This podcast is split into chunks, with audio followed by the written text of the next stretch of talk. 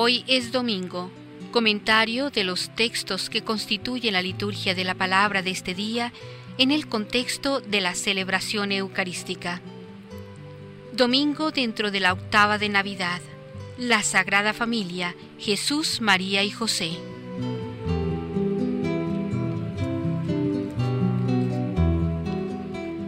El domingo que sigue la Navidad nos lleva a la intimidad de aquella sagrada familia en que se desarrolló el Hijo de Dios hecho hombre.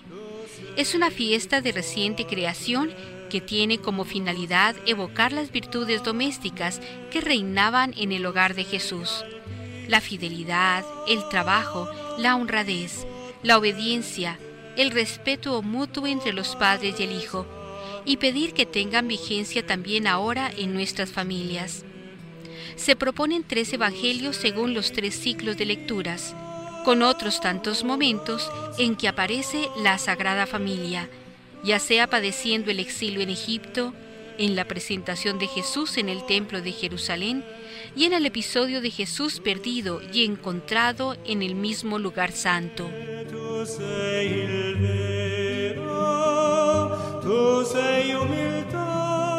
En este último domingo del año, la liturgia nos ofrece la oportunidad de reflexionar sobre la familia con ocasión de esta gran fiesta de la Sagrada Familia.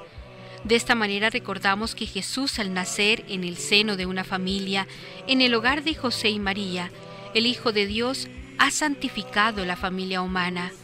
Las familias de hoy tienen en la familia de Nazaret un ejemplo hermoso para seguir, viviendo en un clima de sencillez, de bondad, de caridad y de solidaridad.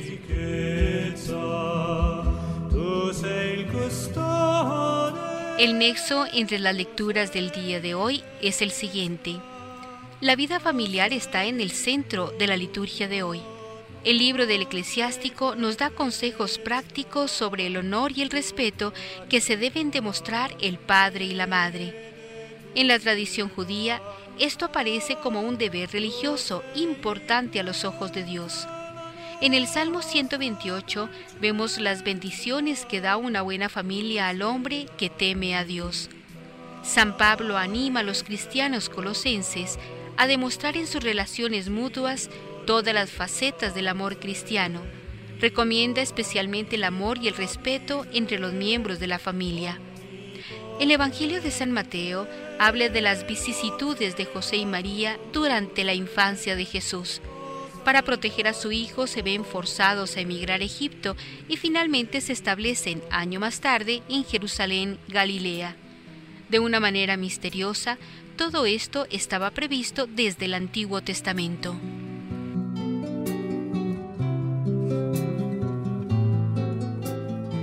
La primera lectura que se nos propone en este día está tomada del libro del eclesiástico, capítulo tercero, versículos del 2 al 6 y del 12 al 14. El que teme al Señor honra a sus padres.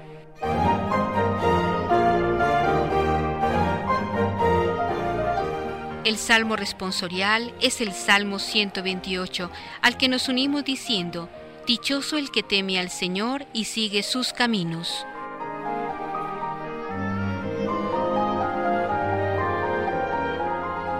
La segunda lectura en la Eucaristía de este domingo es de la carta del apóstol San Pablo a los Colosenses, capítulo tercero, versículos del 12 al 21. La vida de familia vivida en el Señor. El aleluya será tomada de la carta a los Colosenses, capítulo tercero, versículos del 15 al 16.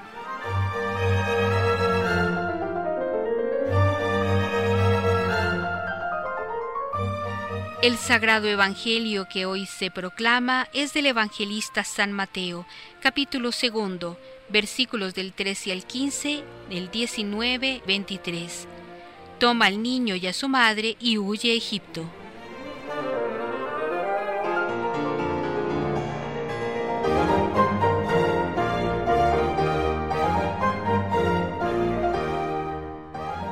Liturgia de la Palabra. Lectura del libro del eclesiástico. Dios hace al padre más respetable que a los hijos y afirma la autoridad de la madre sobre la prole. El que honra a su padre espía sus pecados, el que respeta a su madre acumula tesoros. El que honra a su padre se alegrará de sus hijos, y cuando rece será escuchado.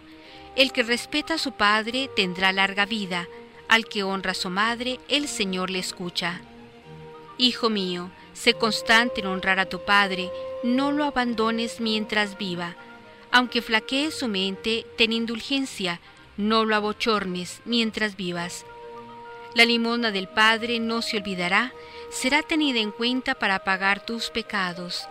El día del peligro se acordará de ti y deshará tus pecados como el calor la escarcha.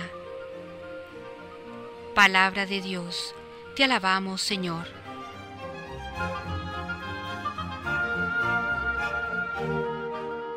Dichoso el que teme al Señor y sigue sus caminos. Dichoso el que teme al Señor y sigue sus caminos. Comerás del fruto de tu trabajo, serás dichoso, te irá bien.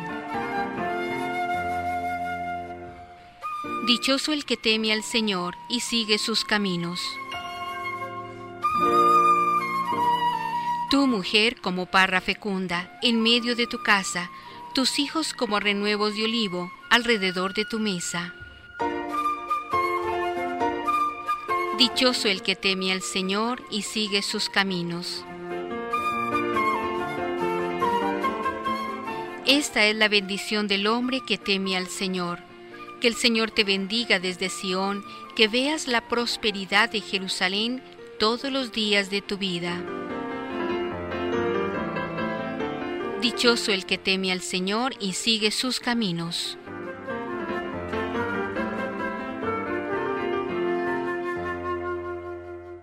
Lectura de la carta del apóstol San Pablo a los colosenses. Hermanos, como pueblo elegido de Dios, pueblo sacro llamado, sea vuestro uniforme, la misericordia entrañable, la bondad, la humildad, la dulzura, la comprensión. Sobrellevaos mutuamente y perdonaos cuando alguno tenga quejas contra otro. El Señor os ha perdonado. Haced vosotros lo mismo. Y por encima de todo esto, el amor, que es el ceñidor de la unidad consumada, que la paz de Cristo actúe de árbitro en vuestro corazón. A ella habéis sido convocados en un solo cuerpo. Y celebrad la acción de gracias. La palabra de Cristo habite entre vosotros en toda su riqueza. Enseñaos unos a otros con toda sabiduría. Exhortaos mutuamente. Cantad a Dios, dadle gracias de corazón con salmos, himnos y cánticos inspirados y todo lo que de palabra o de obra realicéis, sea todo en nombre de Jesús, ofreciendo la acción de gracias a Dios Padre por medio de Él. Mujeres, vivid bajo la autoridad de vuestros maridos como conviene en el Señor. Maridos, amad a vuestras mujeres y no seáis ásperos con ellas. Hijos, obedeced a vuestros padres en todo, que eso le gusta al Señor. Padres, no exasperéis a vuestros hijos, no sea que pierdan los ánimos. Palabra de Dios. Te alabamos, Señor.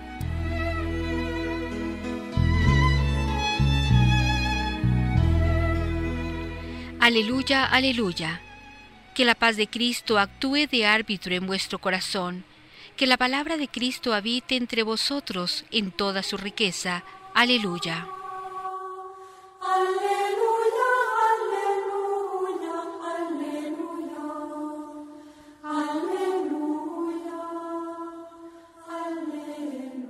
Lectura del Sagrado Evangelio según San Mateo.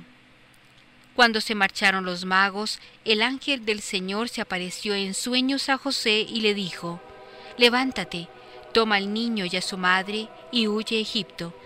Quédate allí hasta que yo te avise, porque Herodes va a buscar al niño para matarlo. José se levantó, cogió al niño y a su madre de noche, se fue a Egipto y se quedó hasta la muerte de Herodes Así se cumplió lo que dijo el Señor por el profeta. Llamé a mi hijo para que saliera de Egipto. Cuando murió Herodes, el ángel del Señor se apareció de nuevo en sueños a José en Egipto y le dijo, Levántate, toma al niño y a su madre y vuélvete a Israel. Ya han muerto los que atentaban contra la vida del niño. Se levantó, tomó al niño y a su madre y volvió a Israel.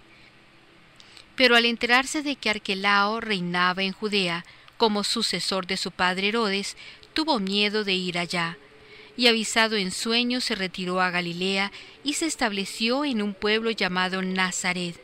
Así se cumplió lo que dijeron los profetas, que se llamaría Nazareno. Palabra del Señor. Gloria a ti, Señor Jesús.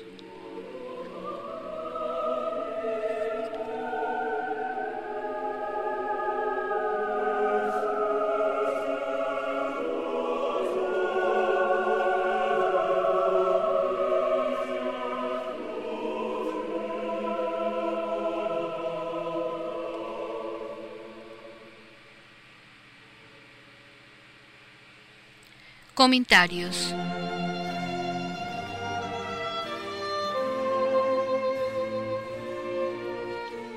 En la primera lectura, quien honra a su padre espía sus pecados.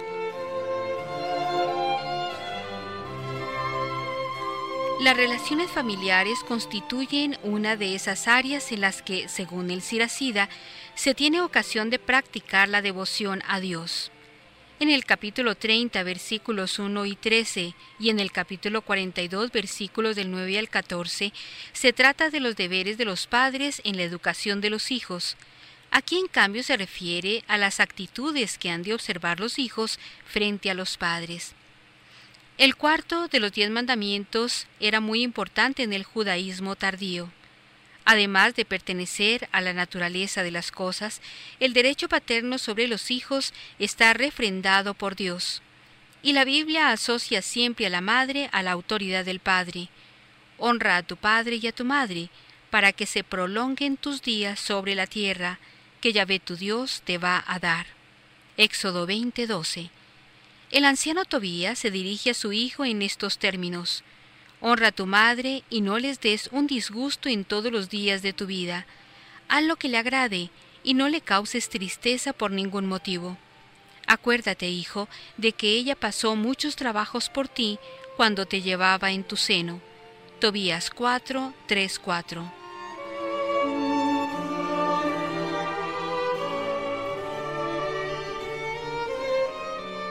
Según el eclesiástico, existen varias maneras de borrar los efectos del pecado.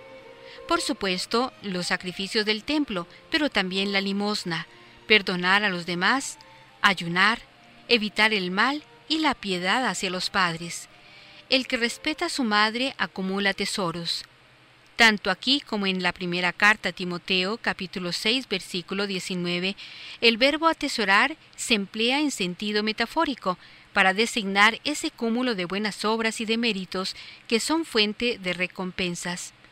Además de recibir el contento de sus propios hijos, el que honra a su Padre ve atendidas sus plegarias cuando en momentos de necesidad se dirige a Dios. Es como la ley del talión. La conducta observada con sus padres, esa misma observarán los suyos propios con relación a ellos. Finalmente, la piedad hacia los padres se verá compensada con una vida larga. Los últimos versículos especifican de una manera más concreta el amor y la veneración que se debe a los padres.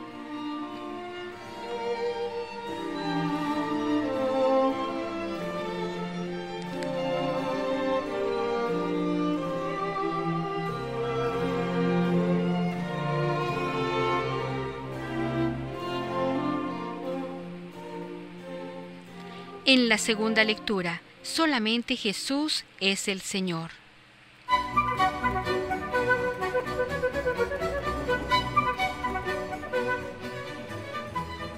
Después de haber enumerado el conjunto de vicios que forman el hombre viejo, pone Pablo a continuación la serie de virtudes positivas que constituyen el acto de investidura del hombre nuevo.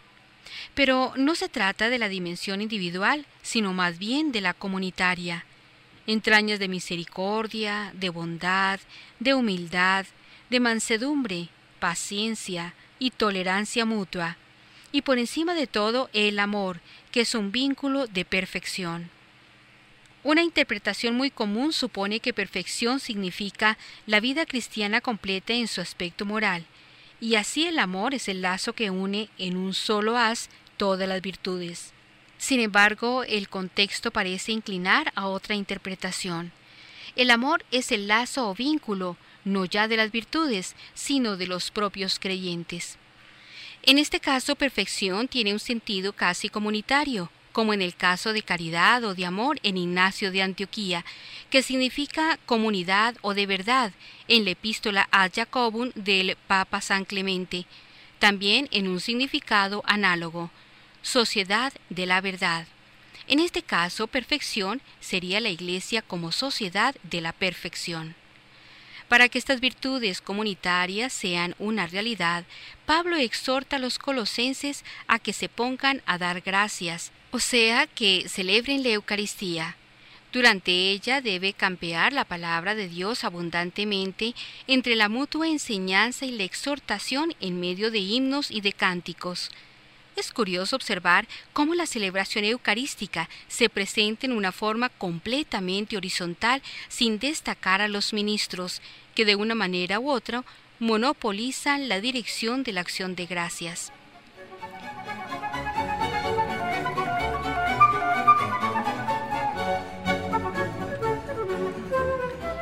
Termina Pablo con unas exhortaciones coyunturales que a primera vista parecen contradecir su pregón de indiscriminación humana. En efecto, ¿cómo se explica que las mujeres tengan que estar sometidas a los hombres y que los hijos tengan que obedecer a los padres? Realmente hay un decalage entre el pregón de la igualdad humana y estas exhortaciones concretas. Ello se explica fácilmente. La meta, la indiscriminación total, está todavía lejos. Mientras tanto, hay que buscar unas fórmulas de compromiso. El estado de la evolución social no permitía otra cosa. Sin embargo, hay que observar que Pablo añade expresamente la frase como conviene en el Señor. Solamente Jesús es el Señor. Por eso, partiendo de esta concientización se irá llegando a un equilibrio que permita acercarse lo más posible al ideal proclamado. En Cristo no hay judío ni griego, varón ni hembra, amo ni esclavo. Gálatas 3:28.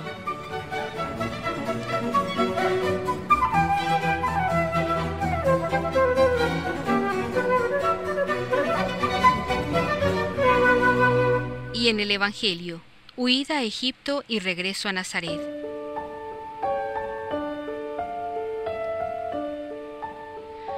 La crueldad de Herodes, particularmente al final de su vida, se hizo proverbial hasta en Roma.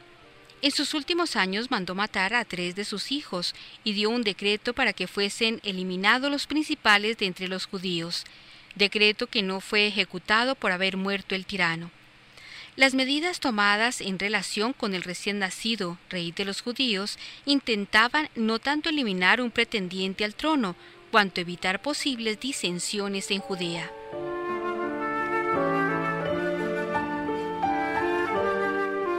Desde este punto de vista, la perícopa encaja dentro de la verosimilitud histórica. Pero junto a los detalles históricos es necesario acentuar que el relato contiene también rasgos teológicos y apologéticos, que son los primarios en la intención del narrador y un tenor narrativo bastante legendarizado. Nuestro texto refleja no solo lo ocurrido en el momento del nacimiento de Jesús, sino también la situación que vivía la Iglesia cuando fue puesto por escrito el Evangelio de Mateo. Una de las acusaciones judías contra los cristianos consistió en afirmar que Jesús había practicado la magia que aprendiera en Egipto. Nuestro relato niega rotundamente esta acusación, reconociendo que Jesús había estado en Egipto, pero cuando esto ocurrió era recién nacido. La acusación carecía, por tanto, de valor. Estamos ante un motivo apologético.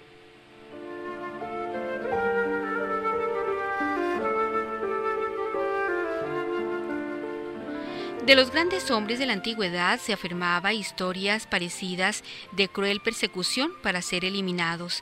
Así ocurrió con Rómulo y Remo, Augusto, Sargón y Ciro. Aquí encontraríamos el tenor legendario de nuestra historia. Pero por encima de él se levanta nuestro autor recordando el eco no de Herodes pagano, sino de Moisés, el fundador del antiguo pueblo de Dios. También un faraón impío quiso eliminarlo, Así cumple Mateo su propósito de presentar a Jesús como un nuevo Moisés, cosa que tendrá muy presente en otras ocasiones de su Evangelio. Hemos entrado en el fin teológico de nuestra perícopa.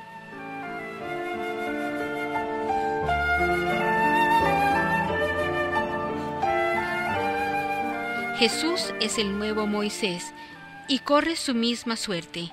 Es perseguido y tiene que huir pero el contenido teológico no se agota aquí. En el regreso a Palestina se cumple la escritura que dice, de Egipto llamé a mi hijo.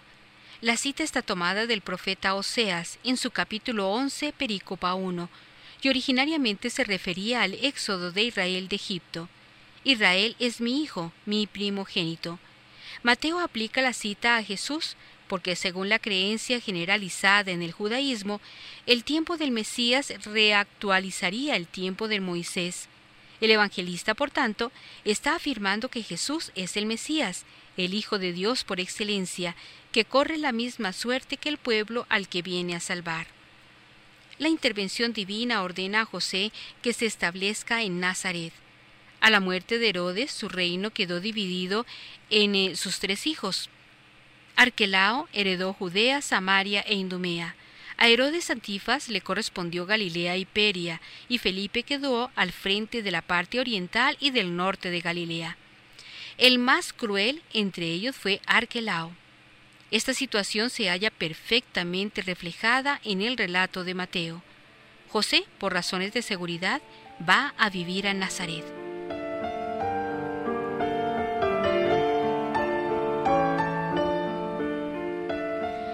Al establecerse en Nazaret se cumple, así lo anota el evangelista, otra profecía.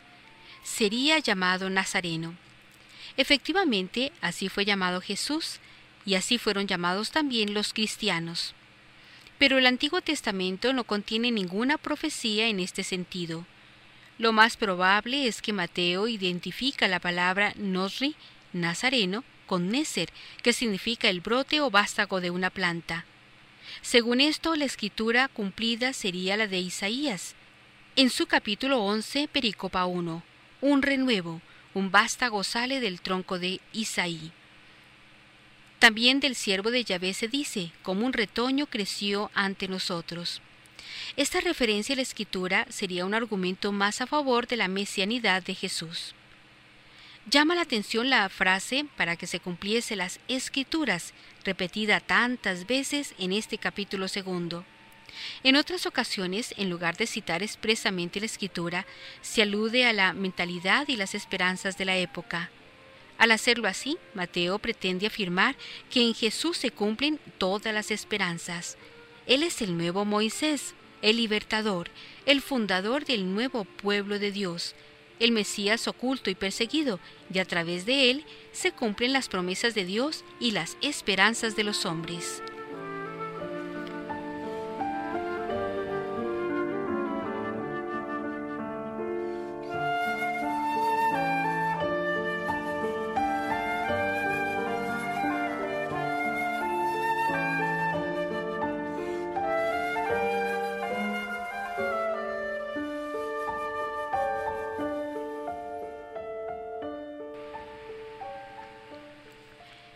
Ecos de la Palabra.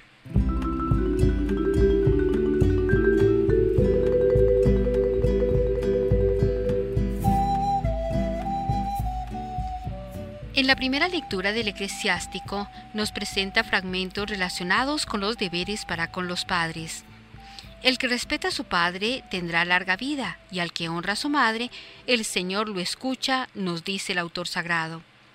Sentencias como estas reflejan la doctrina y las costumbres propias del judaísmo que el redactor del eclesiástico se preocupa por mantener en vigencia durante el proceso de helenización.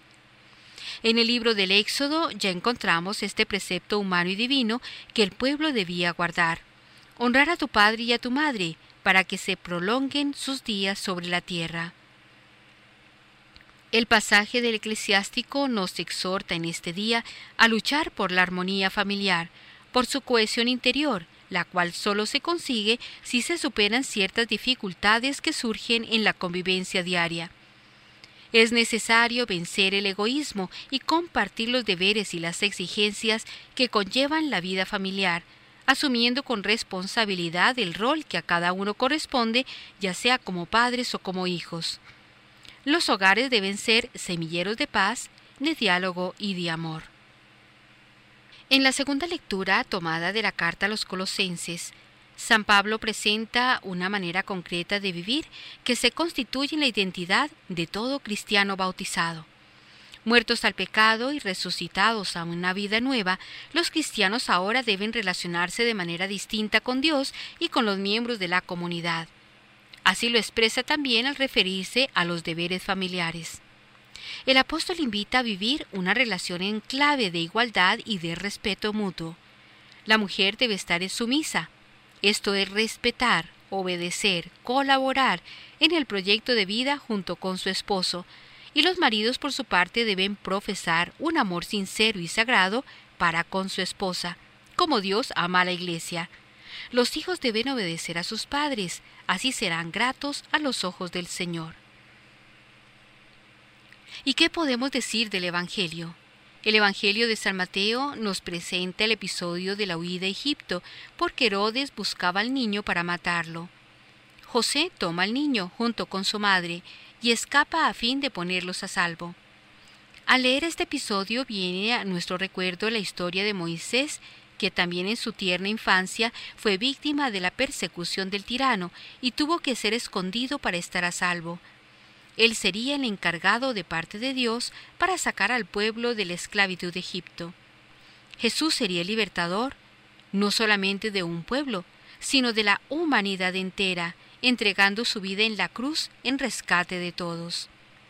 Las familias de nuestro tiempo deben fijar su mirada en la Sagrada Familia de Nazaret, para aprender a vivir el amor y el sacrificio, conscientes de que la gracia del sacramento del matrimonio les da la fuerza necesaria para sacrificarse el uno por el otro, y por los hijos, claro, frutos de la unión que Dios bendice.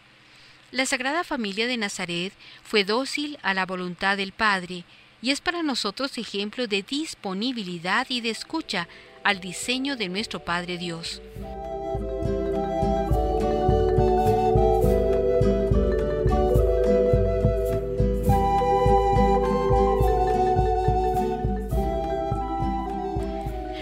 Es el momento entonces de profundizar en el mensaje doctrinal que nos traen nuestras lecturas. Consideremos tres ideas. La primera, el deber religioso hacia los padres. En la tradición judía del eclesiástico y en el cumplimiento cristiano, según la carta de San Pablo a los colosenses, vemos la naturaleza religiosa del respeto y de la reverencia filiales hacia los padres naturales. En la tradición judía, los padres debían ser honrados y temidos, sobre todo por ser los transmisores de la ley de Dios a sus hijos.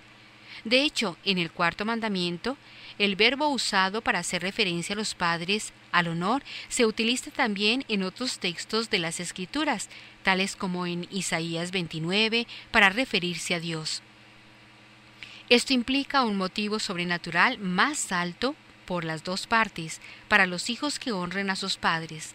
El texto menciona específicamente el deber hacia ambos, padre y madre, y también para los padres un papel muy importante hacia sus hijos que la generación natural.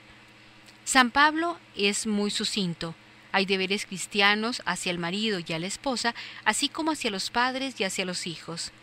El cumplimiento de estos deberes agrada a Dios. El Salmo 128 proclama las bendiciones de la vida en familia, principalmente la bendición de los hijos al hombre que teme a Dios. Damos unas referencias del catecismo para que los podamos consultar en el día de hoy o en el transcurso de esta semana. Los párrafos 2196 o 2233 acerca del amor al prójimo, el cuarto mandamiento, la familia en el plan de Dios, la familia y la sociedad, los deberes de los miembros de las familias y la familia y el reino.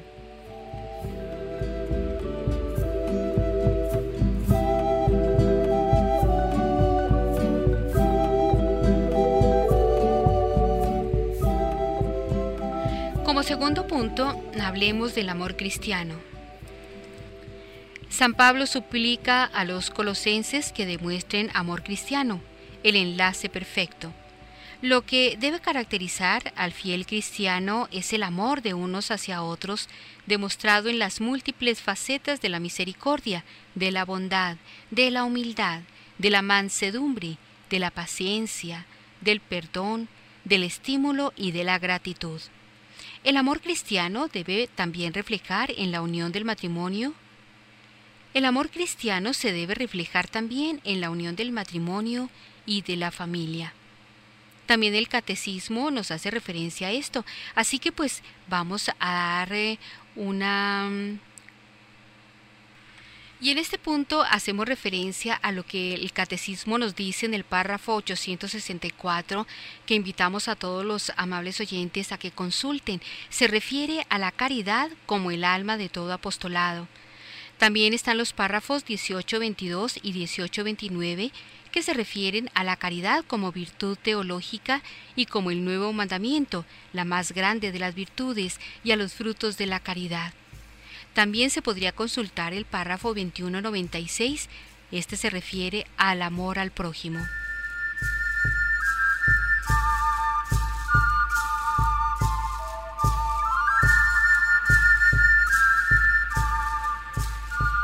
Ya para concluir este análisis que estamos haciendo sobre el mensaje doctrinal de nuestras lecturas, hablemos sobre esta perícopa de San Mateo en su capítulo 2 para que se cumpliese el oráculo de los profetas. Hay un contraste curioso en el Evangelio de San Mateo entre la huida apresurada de José y María con su hijo a Egipto y su vuelta eventual a Nazaret, que San Mateo ve como el cumplimiento de las profecías del Antiguo Testamento. Por un lado, José se ve obligado a tomar decisiones en respuesta a una premonición sobrenatural y decide ir a Egipto. Cuando la persecución parece haber terminado, decide volver. Un miedo razonable hace que él se decida a evitar Judea y a volver a Nazaret en Galilea. Todo parece ser el cálculo cuidadoso de un marido y de un protector cariñoso. Pero el evangelista ve un propósito mayor que se satisface en el cumplimiento mismo de las profecías del Antiguo Testamento. Nos hace ver cómo se logran los designios de la providencia a través de los acontecimientos aparentemente fortuitos de la historia humana. ¿Y cómo podemos fundizar en el contenido, en el mensaje doctrinal que traen las lecturas? Pues miren, en este punto podemos consultar en el catecismo, en los párrafos 121 y 133, que se refieren a la relación entre el Antiguo y el Nuevo Testamento, también están los párrafos 302 y 308 que tratan de la providencia divina y el papel de las causas secundarias.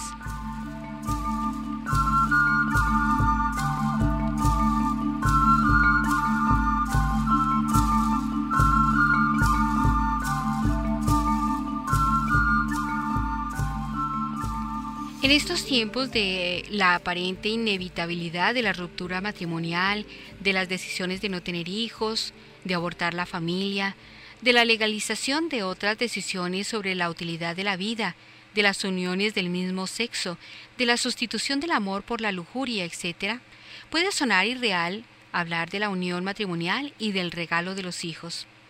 Para algunos puede parecer como un mero moralizar por parte de aquellos que desconocen la realidad. Quizás algo se puede aprender de esta crítica. Ciertamente las reglas morales tienen poco atractivo y ningún éxito en un clima actual de la libertad o libertinaje y de la autoexpresión. Tal vez una exposición deficiente de las reglas morales puede hacer más daño que bien. El deseo de complementariedad y de comunidad son expresiones originales del corazón humano Esto nos lo dijo el Papa Juan Pablo II. Cada persona desea, fundamentalmente, vivir con otros y encontrar su manera de amar y de ser amado por los demás. Estos son deseos naturales de nuestra manera de ser. Libre de obstáculos internos y externos, el corazón humano busca las formas para satisfacer estos deseos. El amor desea dar. La paternidad y la maternidad son fundamentalmente maneras de dar. Alguno podría incluso decir que son las formas supremas de donación. La dificultad está en el proceso doloroso para satisfacer estos deseos. Hay obstáculos internos. La dificultad de reconocer estos deseos, lo confuso de estos deseos, escogiendo formas inadecuadas para satisfacerlos, cierta debilidad en satisfacer lo que deseamos, etc. Curiosamente parece que ser mucha más gente la que no sabe lo que realmente desea. Han perdido el contacto con sus experiencias originales. Hay también otros obstáculos externos, una cultura consumista que exagera intereses menores, estructuras laborales y económicas que limitan y que van contra el matrimonio y la familia, las limitaciones personales de los demás, las diferencias de carácter, etc. Lo que se requiere urgentemente es una guía, un acompañamiento eficaz en la construcción y en el mantenimiento de los lazos íntimos del matrimonio y de la familia. No debemos asumir que la gente sabe vivir junta, hemos visto que no. Se requiere un conocimiento detallado de la estructura de la persona humana y de su expresión particular, además de la etapa de desarrollo de cada persona. Con estos elementos se puede lograr una cuidadosa trayectoria que lleve a dos personas hacia una comunión integral y estable. El divorcio puede considerarse un derecho para algunos. Es siempre el reconocimiento de un fracaso, aunque no lo queramos llamar así, pero es así. Es el reconocimiento de un fracaso. ¿Hay alguna persona que realmente desee fracasar? ¿Usted? ¿O yo? No, claro que no. La falta de expectativas es un factor desafortunado de la experiencia humana diaria. Se cometen errores, pero el fracaso puede ser evitado. La fuerza de cualquier sociedad está en la profundidad y en la estabilidad de las relaciones interpersonales. Esta es la pregunta política fundamental y el grado en que podemos vivir juntos en comunidad, como cristianos, que debemos propiciar una sociedad que proteja y promueva las formas estables de satisfacer las aspiraciones humanas. La pregunta es, ¿cómo estoy viviendo yo esas relaciones interpersonales? ¿Realmente son fruto de mi egoísmo o realmente es un fruto del amor?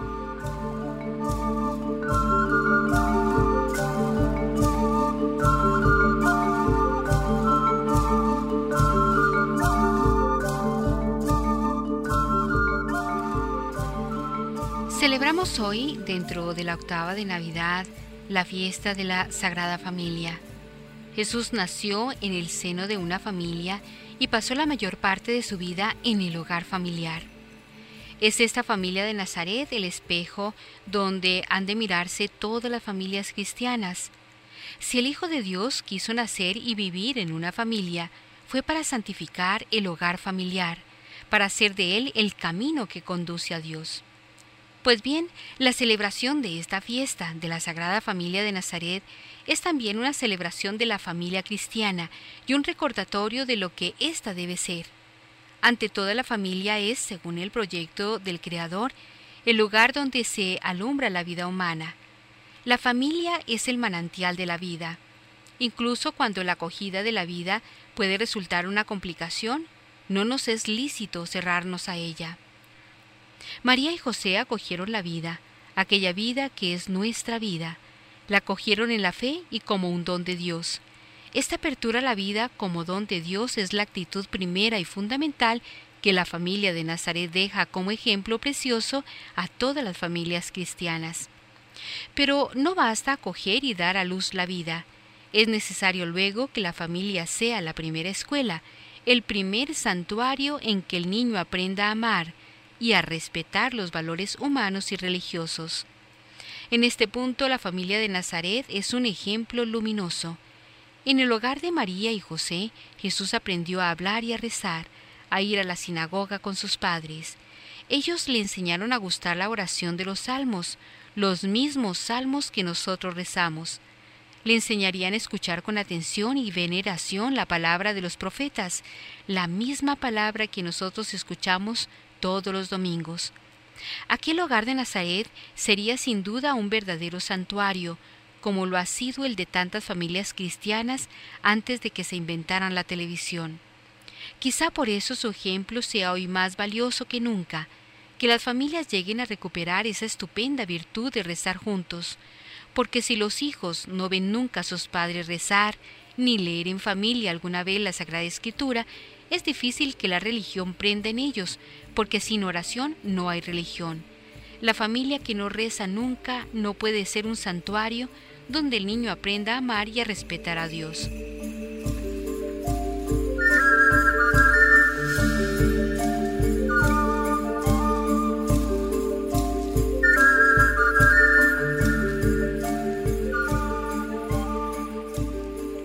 La familia es una preocupación constante de la Iglesia. Cualquiera que siga las intervenciones públicas del Papa Juan Pablo II o del Papa Benedicto XVI puede advertir la presencia constante de la familia en sus palabras y en sus escritos, especialmente en el Papa Juan Pablo II. A la Iglesia le preocupa mucho la institución familiar, el rumbo que está tomando la familia y sobre todo los ataques que recibe constantemente desde distintos frentes. A la Iglesia le preocupa sobre todo que las autoridades públicas y las organizaciones internacionales, empezando por las mismas Naciones Unidas, no defiendan como es debido a la familia, que más bien la pongan en peligro con ciertas políticas familiares de carácter permisivista que están tomando o recomiendan tomar. Frente a este formidable ataque masivo contra la familia, la Iglesia alza su voz, una voz prácticamente en el desierto, pero que, por fidelidad al Evangelio, no debe dejar de elevar.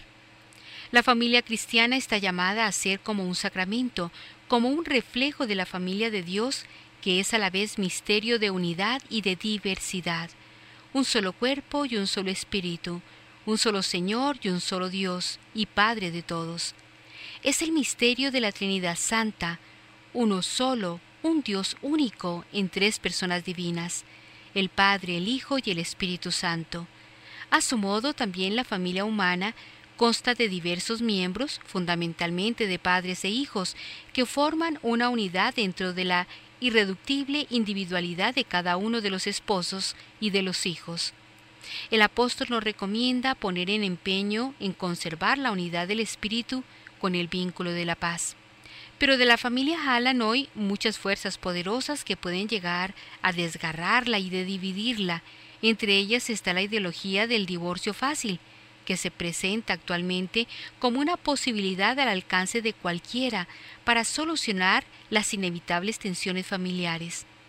Así, a la primera dificultad de convivencia, a la primera falta de entendimiento mutuo, se pide el divorcio o la separación o se abandona el hogar conyugal. Frente a esta ideología del divorcio fácil, hay que preservar la unidad matrimonial hasta donde sea posible. Este es un mandamiento del Señor cuando nos recordó que lo que Dios une al hombre no le es lícito separarlo o romperlo. Por eso la salvaguarda de la unidad conyugal debe ser un testimonio de los esposos cristianos, en particular en estos tiempos de renuncia a la virtud y a la fidelidad a la promesa dada. En la familia de Dios es el amor, es decir, el Espíritu Santo, el vínculo que une al Padre y al Hijo en la entrega mutua, en la total donación del ser Padre al Hijo y del Hijo al Padre. Pues de igual forma, en la familia humana, que está llamada a reflejar y vivir en su seno el misterio de la familia divina, el amor entre los esposos y de estos para con sus hijos y de los hijos para con sus padres y entre ellos mismos debe garantizar la solidez de la estabilidad familiar. Claro que este amor humano, para que resulte eficaz y duradero, debe inspirarse y apoyarse en el amor divino, es decir, en la fuerza del Espíritu Santo. En la carta a las familias que el Papa Juan Pablo II eh, nos ofrecía en su tiempo, así lo enseña. El matrimonio, el matrimonio sacramento, es una alianza de personas en el amor, y el amor puede ser profundizado y custodiado solamente por el amor, aquel amor que es derramado en nuestros corazones por el Espíritu Santo que se nos ha dado.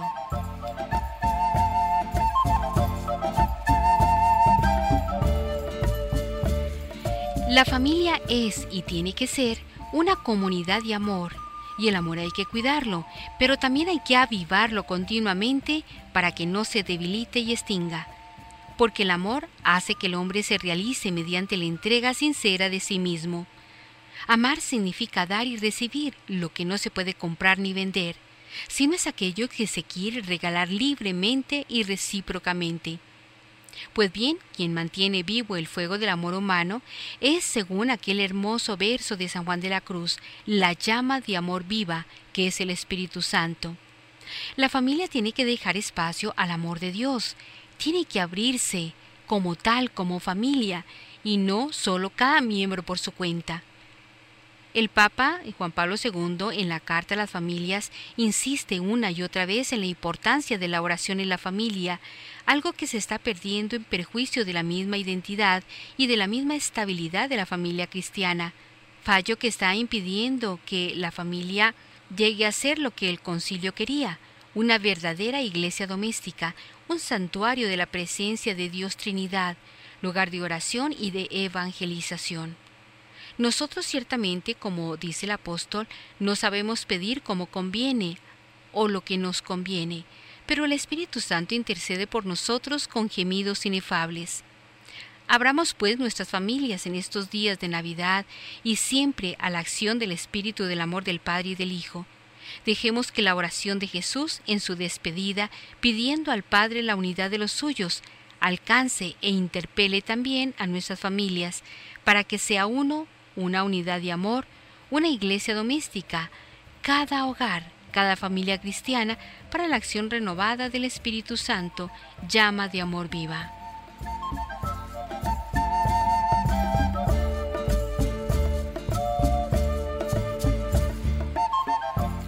Al comienzo de la Sagrada Eucaristía, en la oración que la inicia, se habla exactamente de forma concreta en dos aspectos principales en las virtudes domésticas y en la unión en el amor. ¿Cuáles son estas virtudes domésticas? La primera y la más importante se refiere a la dimensión religiosa de la vida familiar. En el centro de un hogar cristiano debe estar siempre Dios. El hogar cristiano debe ser como una iglesia familiar, donde se reza a Dios, donde se enseña a amar y respetar a Dios. En el hogar de la Sagrada Familia de Nazaret estaba Dios ciertamente, el Hijo de Dios, hacia quien dirigían sus pensamientos, sus miradas y todo su amor María y José. ¿De dónde proceden tantas rupturas, tantos fracasos matrimoniales? ¿Dónde está la raíz de los malos tratos y de la violencia en muchos hogares? En la ausencia de Dios, en la falta de amor y respeto a Dios y a sus mandamientos que Él nos ha dado para proteger y defender la dignidad humana. Son cada vez más los hogares en los que los niños crecen sin que sus padres les enseñen a rezar, a amar a Dios, a respetar su santo nombre. En algunos casos incluso en la misma casa aprenden los niños a blasfemar de Dios. Dios que ha creado al hombre y a la mujer para que sean uno, Dios es el fundamento de la familia. Por eso cuando este fundamento se rechaza o no se tiene en cuenta, no hay que extrañarse de que se derrumbe el edificio familiar con facilidad. La Sagrada Familia es también para nosotros modelo, un ejemplo por su unión en el amor. Una familia permanece unida cuando el amor preside las relaciones familiares, cuando cada uno de los miembros actúa teniendo en cuenta el bien de los demás, cuando cada uno procura la felicidad del otro, cuando cada miembro sabe comprender y disculpar las debilidades o fallos de los demás. Claro que esto solo es posible si manda el amor en el corazón del esposo, de la esposa y de los hijos. Los problemas empiezan cuando se avinagra el vino del amor y se retorna amargo como el egoísmo. El egoísmo en el padre o en la madre o en los hijos es el camino, la puerta por donde entran las desavenencias, los choques y enfrentamientos y en última instancia la ruptura y quiebra de la vida familiar. La familia de Nazaret vive estrechamente unida porque las relaciones entre sus miembros están fundadas en el amor, en la confianza y en el respeto mutuo. Pues así es el modelo y el ejemplo para nuestras familias, porque en la Sagrada Familia Dios está presente, realmente presente, vitalmente presente, porque en aquel hogar se invoca a Dios, se meditaba su palabra, se amaba y se respetaba la voluntad de Dios, que siempre quiere nuestro bien y nuestra felicidad. La familia de Nazaret es ejemplo y modelo para todas las familias, porque en este hogar nunca penetró el egoísmo. Al contrario, siempre reinó el amor. El amor es fuente de felicidad. El egoísmo cultiva el rencor y el rechazo del otro.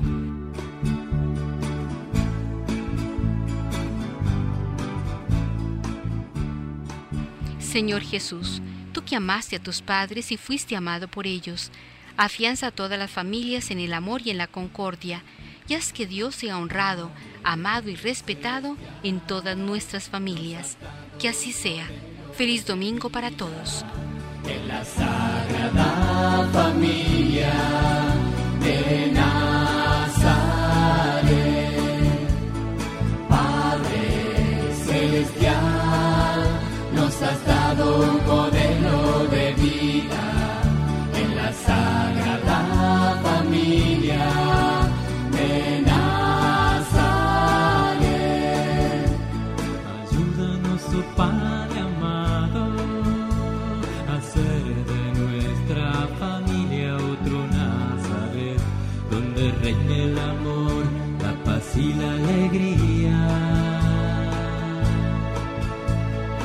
sea profundamente contemplativa, intensamente eucarística y vibrante con alegría.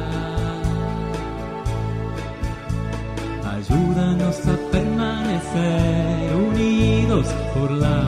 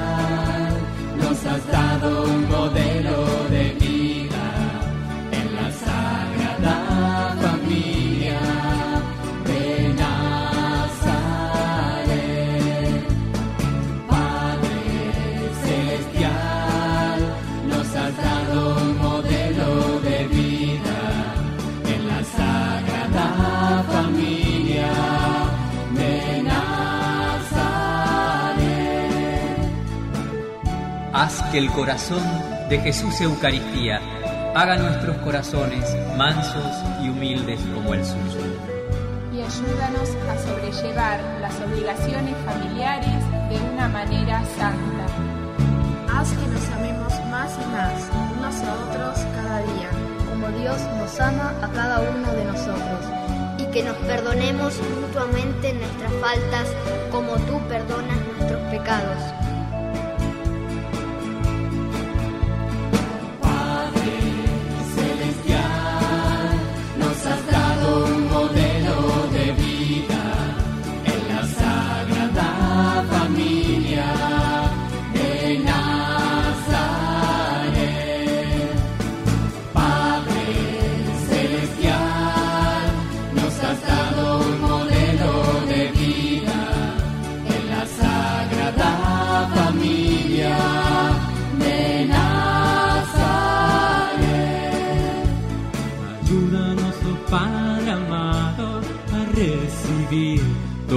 Lo que nos das y a dar todo lo que quieres recibir con una gran sonrisa.